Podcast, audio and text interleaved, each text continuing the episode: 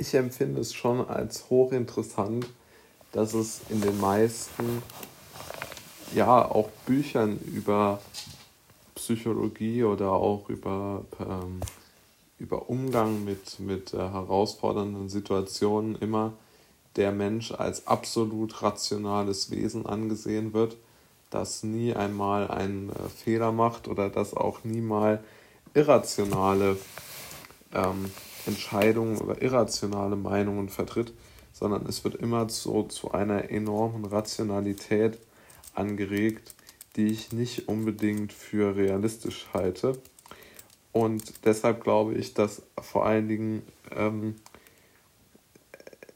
folgende äh, Thematik äh, entscheidend ist. Ich denke, dass sehr, sehr viele Menschen, äh, wenn sie eine schlimme Zeit durchlebt haben, diese schlimme Zeit nicht sofort abhaken, sondern dass dort etwas hängen bleibt. Ja? Davon, glaube ich, kann man wirklich ausgehen, weil es ganz, ganz schwierig ist, eine schlimme Situation zuerst einmal zu vergessen, beziehungsweise sie zu akzeptieren zuerst einmal. Also nehmen wir mal an, ein Argentinier, der 2001 wirklich mitbekommen hat, wie sein komplettes Vermögen äh, wenn er der Mittelschicht angehört hat, enteignet worden ist, als die Währungsreform kam oder auch in Deutschland nach den Weltkriegen oder so. Ich glaube, dass man diese Niederlage im Sinne von der deutlichen Verschlechterung der persönlichen Situation, dass man die nicht einfach abhaken kann und sagen kann, ja, dann ist jetzt gut und ich mache jetzt weiter. Also es ist, finde ich, eine sehr kindische oder auch eine sehr, ja, auch einfach zu illusorische Betrachtungsweise von,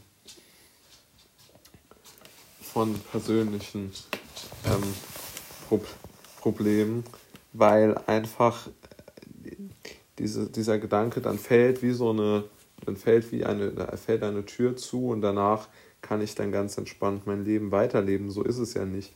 Sondern wir haben, wir haben ja alle dann, wenn wir was Schlimmes erlebt haben, ein, eine Packung äh, da auf dem Rücken, die wir unser Leben lang mit uns mittragen. Und ich glaube, die kann, die kann niemand abschütteln. Ja? Und wenn jemand negative Erfahrungen mit Mobbing gemacht hat, wenn jemand negative Erfahrungen mit seinem Erscheinungs, wenn jemand negative Erfahrungen mit seinem Erscheinungsbild gemacht hat, wenn jemand negative Erfahrungen mit was auch immer gemacht hat, dann ist es für mich nicht klar, wieso überhaupt noch ähm, diese Menschen, also mir ist nicht klar, wie die Menschen denken können, man könnte das einfach so abschütteln und vergessen. Das bleibt immer als, als Narbe hängen in der Psyche. Und ich glaube, das ist eigentlich was, womit sich die Psychologie, also meines Wissens nach, zu wenig beschäftigt, denn die beschäftigen sich sehr viel damit, wie man, wie man jetzt aktiv etwas tun kann in dem Moment. Und dass man die und dass man die Vergangenheit ja sowieso nicht mehr ändern kann, also dieses hyperrationale Denken. Aber das ist ja total unmenschlich, ja. Das ist ja eine, eine Vorstellung von, also eine, eine Illusion, die man dort verkauft. So eine Illusion des, ähm, ja noch nicht mal des Erfolgs, sondern das ist auch so in diesem, in diesem, in dieser Erfolgs- Schiene irgendwo verankert, dieses Denken aus meiner Sicht, dass man sagt, der Mensch, der darf gar keine Schwäche oder keine ähm, äh, keine wirklichen äh, keine wirklichen Denkanstöße äh, mehr, mehr haben in, in Richtung in der Richtung der Tatsache, dass er vielleicht mit seiner, mit seiner Situation zu Recht unzufrieden ist und dass er recht damit hat, dass er seine Ver Vergangenheit ähm, aufarbeiten muss.